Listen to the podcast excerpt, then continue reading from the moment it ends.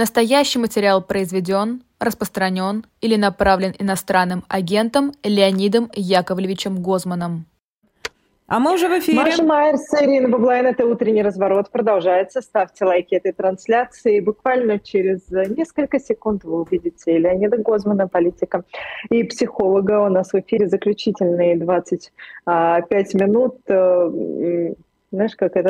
Э, ну, ладно, не буду сейчас тут а, что англоязычными выражениями козырять, тем что более, такое? что... Ругаться собралась? Что нет, случилось? Нет, нет, нет, нет. Что случилось? Начала, что-то не, не сказала наговорили. в итоге. Да, да. Ну ладно, все мы тебя простим все сегодня. нормально. Хорошо. Достаточно уже сегодня, да. Наговорили. Леонид Яковлевич, здравствуйте. Здравствуйте. Доброе утро. Здрасте. Доброе утро. Доброе утро. Леонид Яковлевич, никогда в жизни я так не ждала нашей с вами воскресной программы, но не могу, видите, не могу даже дождаться воскресенья, поэтому да, решили вам раньше позвонить. Но это вот правильно, вы... это правильно. Я очень это приветствую. Вот вы наблюдали наверняка выступление Владимира Путина на этом дальневосточном форуме. Вот все, что он говорит, как он говорит, выражения, которые он использует, вот это вот Маше Израилевич, это вообще что это? Вы можете э, как-то описать это? Диагноз? Да. Значит, вы знаете что? Я думаю, что, конечно, Владимир Владимирович несколько деградирует, ну, как, в общем, деградирует любой человек э, без обратных связей, без нормального общения, ну и так далее. Да, вот э, это, это свойственно любому человеку, на самом деле, да, когда у него ограничивает круг общения, когда никто ему не говорит э, правды, там, и так далее. Он потихонечку вот деградирует. Да? Но Понимаете, деградирует с чего деградирует? Он на самом деле всегда был такой. Он всегда был такой. И когда он э, мальчиком был в этой какой-то непонятной маргинальной компании, там шестерка, по-видимому, был в Питере, да, и когда он э, служил в Дрездене, вот посмотрите, есть некоторые воспоминания его сослуживцев периодически выстреливают, как он там с женой общался и так далее. Он всегда был такой. Но какое-то время он себя контролировал. Понимаете, вот люди, э, многие люди, ну, у каждого из нас есть мысли, которые нас не красят, да, вот у каждого из нас мысли, идеи там э, и так далее. Но мы, в общем-то, э, понимая, что они нас не красят, понимая, что это не лучше, что это стыдное, мы, в общем, стараемся это как-то контролировать. И, и контролируем. Ну, понимаете, если в современном мире, например, в современных Соединенных Штатах, человек э, не любит чернокожих, вот у него эм, э, отвращение к ним и так далее, и так далее. Он понимает, если он не в маргинальной среде живет, да, то он понимает, что высказывать это непристойно. Кроме того, что это мог, можно иметь последствия, если там профессор университета тебя оттуда выгонят. Но, кроме всего прочего, это ну, вот, ну, ну, ну, ну, ну неприлично это говорить. Да? У Путина вот это уже все прошло. Вот все, что в нем есть, вот выстреливает. И Мойша Израилевич, и гомофобия, и, и вообще такой какой-то э, пещерная архаика, да, и, и это же всегда было, помните, дав, уже еще давно, задолго до войны, хотя не помню, уже Крым был аннексирован или нет, приезжала делегация Израиля к, к нему, он их принимал, а тогда как раз э, начинался судебный процесс против э, президента Израиля, которого обвиняли в sexual harassment, и он таки сел потом на 7 лет за это, да? Угу. Что сказал Путин? Путин сказал, Ой, ерунду, да? Что? Какую-то ерунду он сказал, не помню точно что. Напомню. А, я помню, что он сказал. Он сказал, у вас президент, какой мужик, мы все завидуем. Mm. Мы все завидуем, понимаете? И вот это он, вот это он говорил, уже, уже говорил, да? А сейчас пошел и Мойша Израилевич, и, и, все, и все прочее. То есть это все было всегда. Но, знаете, у меня чувство какое? У меня чувство стыда. Вот на самом деле, на самом деле, вот это уди- удивительная вещь. Понимаете, вот, допустим, Лукашенко что-нибудь говорит, да, какую-нибудь а, ахинею, мне не стыдно. Мне не стыдно, мне смешно, страшно иногда за Белоруссию, за Беларусь белорусов, ну вот, но мне не стыдно. А это это же наша страна, понимаете? Это же наша страна. Вот за Брежнева было стыдно, я помню. За Брежнева было стыдно. Он там какие-нибудь сиськи-масиськи, там дети наше будущее, экономика должна быть что-нибудь такое, несет какую-то такую ахинею, да? И ты понимаешь, что ну, э, пожилой человек в маразме, э, у него уже деменция начинается, и вот он управляет нашей страной, он символ нашей страны. Это, это было стыдно, хотя мы его никогда не выбирали, понимаете? И вот с Путиным то же самое. Это государство враждебно каждому из нас. Вот, ну, вот нам, нам троим. Оно, оно, очевидно, враждебно. Оно нас объявило врагами. Э, э, оно нас э, выгнало из страны и все равно стыдно за него. Вы знаете, вот э, в пьесе Толстого «Царь Федор Иванович» есть э, такая сцена, там э, э, Шуйский в какой-то момент, когда он понимает, что он не может ничего объяснить вот этому э, слабому человеку, он говорит, великий государь, ну это было просто титулование, естественно, великий государь, мне стыдно за тебя. И а... уходит. Я помню, мне было стыдно за Путина впервые, знаете, то есть не потому, что это первый раз он сделал такой поступок, а просто вот я помню это чувство стыда впервые, когда он еще где-то в начале своего правления вдруг принял в Москве представителей Хамас. Приехали вот эти вот э, бандиты, знаете, их принимали как э, государственных деятелей. И вот я, я, я помню вот это ощущение стыда. Вот великий государь, мне стыдно за тебя. А, Леонид и Яковлевич, счастье. извините, что перебиваю. Очень важный вопрос. Прям вот просто в этот момент должна вас спросить. Вам за Ельцина было стыдно? А, бывало, да. Бывало, бывало же, да? Когда, конечно. Вот когда эти пьяные он, выходки, знаете, танцы, шманцы, вот это все. Наш президент знаете, большой раз... страны, который ходить не может, говорить не может. Вы знаете, не, не, не совсем так, Маш. Э, мне, было, мне не было стыдно, когда он дирижировал оркестром. Знаете, потому что я понимал, что он провел очень успешные переговоры. Да? Они там выпили. Ну и вот, ну это нормальная человеческая вещь. Он ничего не, плохого не сделал, он никого не обидел. Ну, никого он не обидел, ничего он не сделал плохого. Ну, ну, ну, ну мы так маленько под хмельком человек. Ничего страшного. По-моему, ну, для меня это было так. Мне было стыдно ужасно, когда он не вышел из самолета в Ирландии. Вот это мне было стыдно ужасно. Ну как же так? Ну как можно было вот, вот, вот, вот так, такое допустить? Да? Вот это, вот это мне действительно было, было э, стыдно. Вот. А, э, э но понимаете, в чем дело? У э, Бориса Николаевича э, у Бориса Николаевича было, он был живой человек со своими, естественно, недостатками и проблемами, но у него было э, и многое то, много чем я, ну, что вызывало у меня гордость за страну. Я понимал, что, э, ну, класс вообще, класс. Понимаете, когда он разрушал коммунизм, когда он выступал за свободу слова, когда он э, поддержал независимость балтийских стран, э, он, он много, он многое такого, это много, много, много такого э, сделал, когда он э, явно вел страну к интеграции с цивилизованным миром, понимаете? Вот. Это было здорово на самом деле. Это было Я здорово. просто, понимаете, сейчас почему об этом вспомнила, потому что же Путин пришел как раз а, пи, ну, политтехнологически на разницу образов, да? Да. Ельцин, который больной, старый, пьющий, да, мы все понимали, мы все это видели в прямом эфире, действительно, совершенно по-другому тогда работали СМИ, и в этом безусловная заслуга Бориса Николаевича. Да, и на этом фоне Путин молодой, подтянутый, казалось прозападный, да, после Дрездена, казалось. Да казалось прозападной, да, да, да. казалось прогрессивной, казалось э, физически активной, казалось, в общем, вполне такой просвещенный правитель нового толка. Молодой, да, что немаловажно было да, на тот момент. Да, конечно, конечно. А теперь мы дожили до того, что нам стыдно за Путина. Не просто за Путина, который несет ахинею, но и за те политические решения, которые он принимает. Ну вот за политические решения стало стыдно довольно быстро возвращение советского гимна э, было таким звоночком э, очень серьезным, да, потом э, расправы с оппонентами, Гусинский, Ходорковский и так далее. Вот, ведь не в том дело, кто там, я не знаю, Гусинский хороший или плохой, или там Березовский, да, а в том дело, что это была бессудная расправа. Вот, вот в чем дело, да, поэтому это, как кажется, поэтому политически, ну, тот же Хамас, политические решения его стали, меня лично очень стали тревожить очень-очень быстро, очень быстро. Я, кстати, за него не голосовал, потому что я не мог голосовать за офицера КГБ. Вот, вот, вот, вот нет и все. Понимаете, при том, что я ничего плохого про него не знал, он знал хорошее, и что его действительно привел Борис Николаевич. Я понимал основания Бориса Николаевича, я, я понимал их. Вот.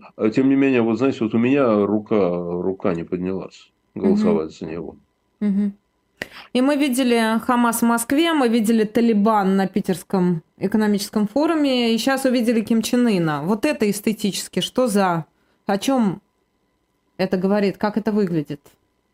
Ну, это ужасно выглядит. Я говорю, мне стыдно за это. Мне стыдно за свою страну, понимаете? Он, он кроме того, что он ведет войну там, и так далее, и так далее, кроме всех преступлений, которых он совершает, реальные преступления, за которые, конечно, должен, должен быть международный суд. Э, вот я неверующий человек, я не верю в, в суд потом, да, поэтому мне бы очень хотелось, чтобы был суд сейчас.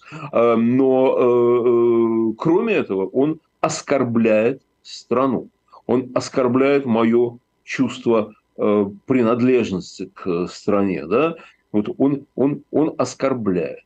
И, конечно, знаете, ведь даже Брежнев, ну вообще советские руководители, они ведь с династией Кимов, вот этим, с этими диктаторами корейскими, они же на одном поле не садились. Вот нет, вот все-таки, да, они там могли американский империализм э, как угодно костерить, но все-таки, но все-таки они понимали, что э, ну, вот есть э, Советский Союз, а есть вот какие-то, знаешь, какие-то там бандиты просто, да, э, ну вот понимали, понимали все это. Этот нет. Но при этом с ним встречался Трамп, это не, не, не очень-то мешало американскому лидеру, в общем, вести ну, такую знаете, политическую а игру. Трамп, Вам Трамп тоже, не... за, за Трампа тоже стыдно? Трамп не мой герой. Ну, за Трампа пусть американцам будет стыдно. Но я когда был, я был в шестнадцатом году на конвенции республиканской партии, когда они, ну, просто так получилось, они э, выдвигали Трампа в президента, номинировали его на пост президента. Я там провел четыре дня. Четыре дня я э, слушал э, две его речи. Обычно кандидат выступает с одной речью, выступал с двумя. Э, вы знаете, у меня было четкое ощущение, что это смесь Гитлера с Жириновским. И меня тогда, в шестнадцатом году, еще до его победы, только от его номинации, все же были уверены в победе Хиллари, меня охватил просто ужас за Америку. Стыдно за Америку мне не было, это не моя страна. Э, стыдиться может за свое. Но э, такая как бы тревога очень большая за Америку, что как же так, они выдвинули такого человека в президенты, она у меня тогда была, да, очень сильная. А с чем вы связываете? Почему это, эта музыка будет продолжаться? Почему, возможно, он пойдет на второй срок, и у него, судя по всему, есть все шансы выиграть? То есть это скорее вопрос, наверное, про эстетику уже даже, а не про политику, потому что не я придумала, и не я первая сказала, что политика превратилась в шоу-бизнес. Как раз благодаря таким политическим деятелям, как Трамп. Несомненно. Ну, в Америке это всегда было частью голливудского шоу, извините, выбор. Ты знаешь, мне кажется, что Ким Чен Ын это тоже какой-то шоу-бизнес. Ну, потому что это точно не политика. А если это диктатор, то это карикатура на диктатора. Вы знаете, это, это надо корейцу спросить, карикатура mm. или нет. Mm. Это еще какой диктатор? Ну, я со стороны Настоящий. имею в виду, конечно. Настоящий. Что касается Америки, вы знаете что? Мне кажется, вот что. Э, вот э, на самом деле есть э, очень тяжелый и очень серьезный кризис мировой демократии. Вот он действительно есть. Кризис либеральной идеи.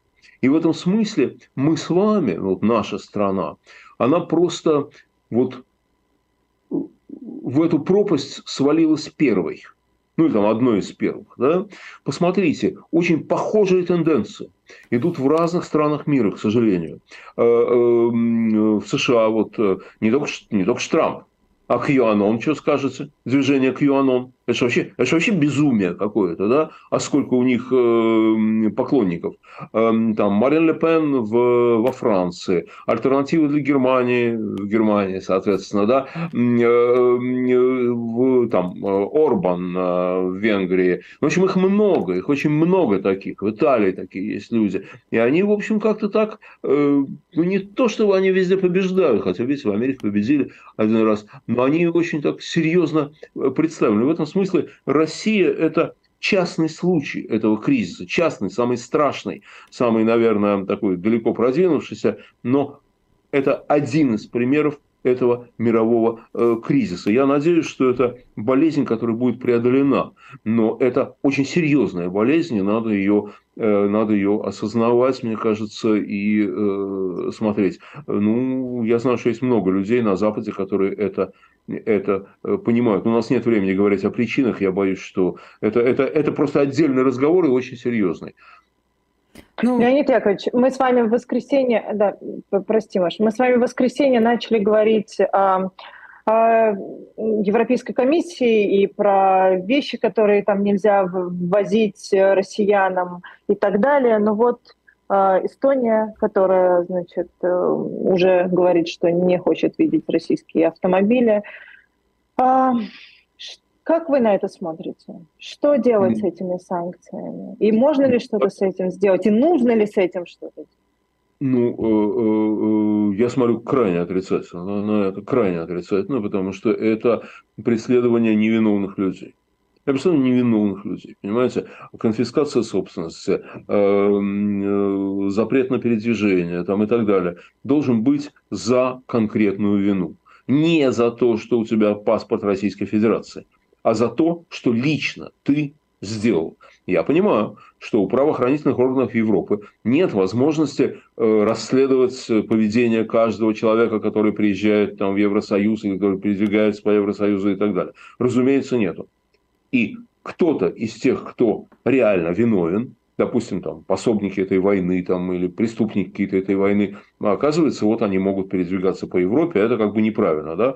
Но вы знаете, я исхожу из того, что лучше, чтобы остался безнаказанным виновный, чем пострадал невиновный. Это, в общем, всегда на этом стояла юстиция цивилизованных стран. Всегда Европа, юстиция Европы стояла на этом да, а сейчас они э, делают, эм, делают наоборот. А, значит, что можно с этим делать? Во-первых, с этим, мне кажется, что э, э, мы все, мы все, ну, те, кто причисляют себя, так сказать, к оппозиции и кто оказался в изгнании, мы все должны как-то против этого выступать. Мы должны это выступать хотя бы для того, чтобы те люди, которые будут жертвами этого, э, чувствовали нашу э, солидарность. Ну и кроме того, конечно, мы должны пытаться убеждать Еврокомиссии э, в том, что это решение неправильное. Ну вот антивоенный комитет, например, в котором я имею честь состоять, уже обратился с соответствующим письмом в Еврокомиссии и в правительство европейских стран. Кроме того, я знаю, что были разговоры э, с, в Европарламенте с евродепутатами Э, об этом э, с просьбой, э, чтобы Европарламент как-то тоже в это вмешался. Это не их компетенция, правда. Но, тем не менее, их мнение что-то значит. И вот некоторые евродепутаты уже выразили некоторое недоумение. Я полагаю, что нам не удастся заставить Еврокомиссии э, отъехать назад. Ну, политики не любят отъезжать назад, да. Но э, убедить их смягчить Э, эти неправильные, с моей точки зрения, решения, я думаю, мы, в принципе, можем. А каким образом? А что здесь смягчать? Ну, можно ездить или нельзя ездить? И почему вы воспринимаете это как наказание? Это не наказание, а это санкция, обычная санкционная мера. Такая же, как э, ограничения, связанные там с банковскими счетами, например. Или с переводом а, денежных знаете, средств. а я считаю, что ограничения с банковскими счетами Это тоже наказание, да? Ну, конечно, ну, ну, ну простите. Я не знаю, Маша, вот вы сталкивались с этим или нет, да? Да, конечно, Но сталкивалась. Я, и я сталкивался, и я сталкивался. Простите, пожалуйста, я в этой войне, лично я в этой войне не виновен. Я э, за протесты э, против этой войны потерял, э, потерял страну и сидел в тюрьме. Недолго, правда, да, но все-таки сидел. Значит, я э, вынужден приехать сюда, мне не открывают счет. Почему? Скажите, чем я, я, я что, чем-то провинился? Нет. Так что нет, неправильно. Неправильно. Э, мне кажется, нет ограничения на счета. Любые неизбирательные меры неправильны.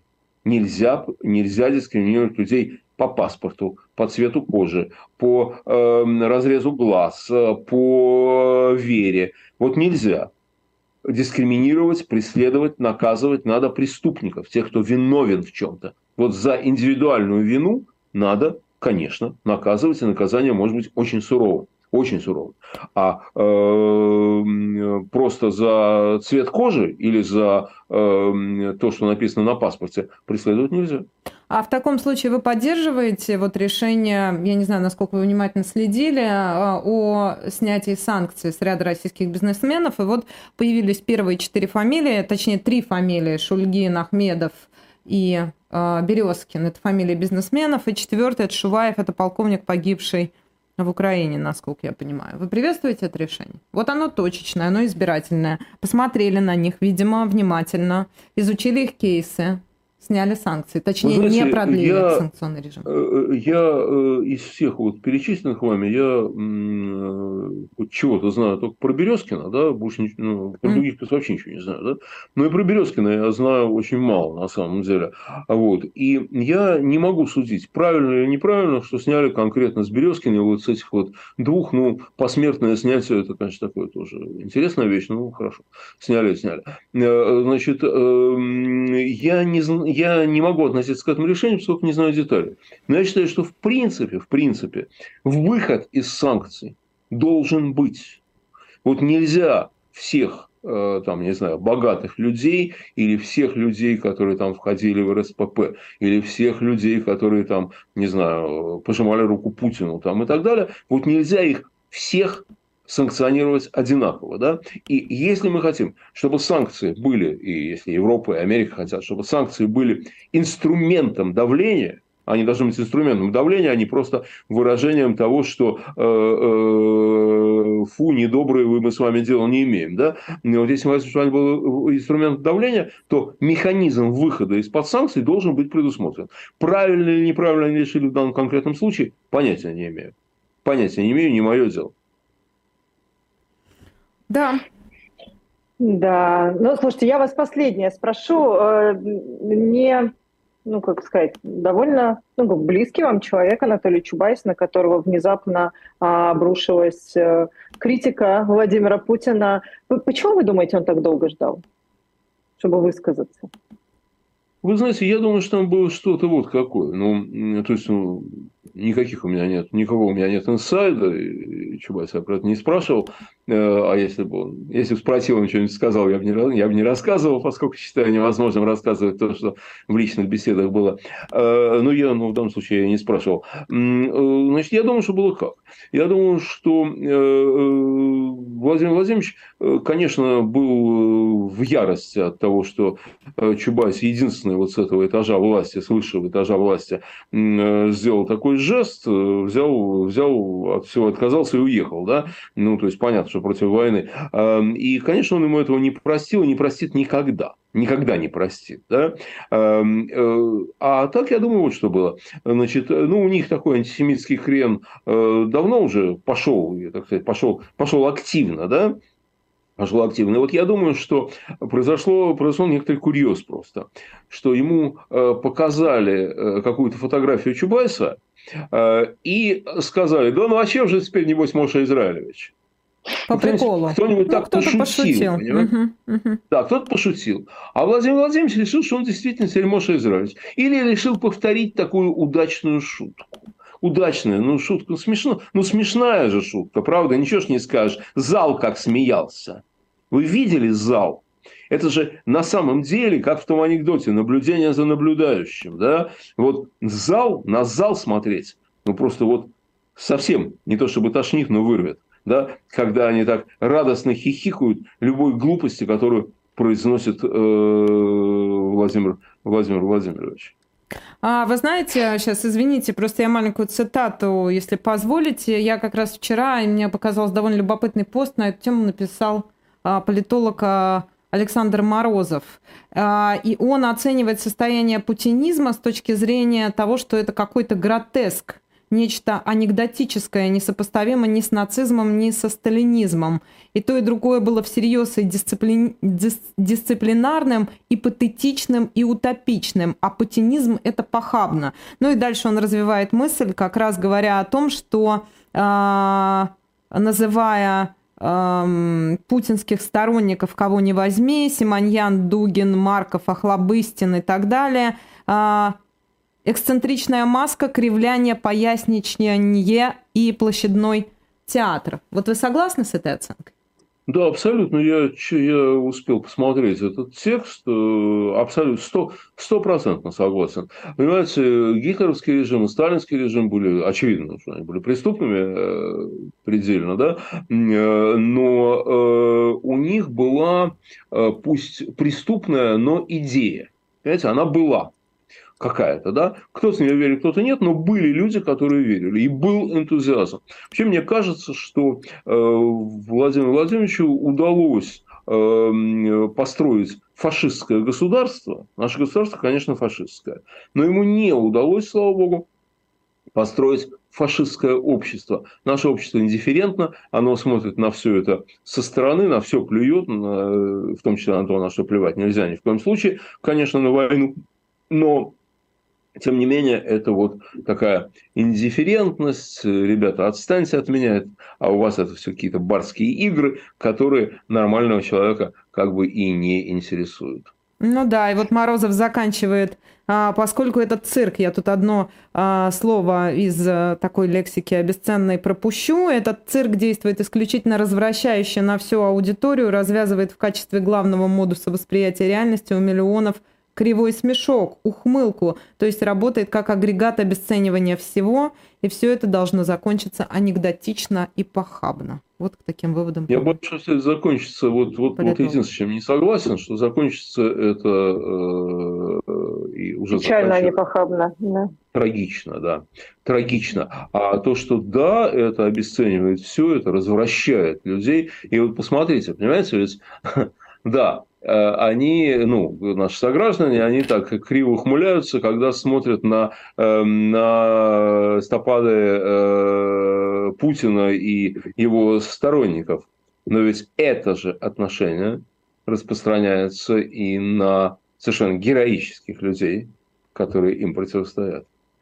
Очень многих к сожалению. Просто это надо осознавать. Это же отношение распространяется вообще на все, на человеческие ценности, на, на э, то, чем в нашей стране можно гордиться, на, э, там, я не знаю, на 10 заповедей, э, на что хотите, вот на все это распространяется. К сожалению, это, понимаете, это вот та, э, та не ложка, а здоровая кастрюля э, дегтя, да, которая портит весь мед, к сожалению. Весь мед.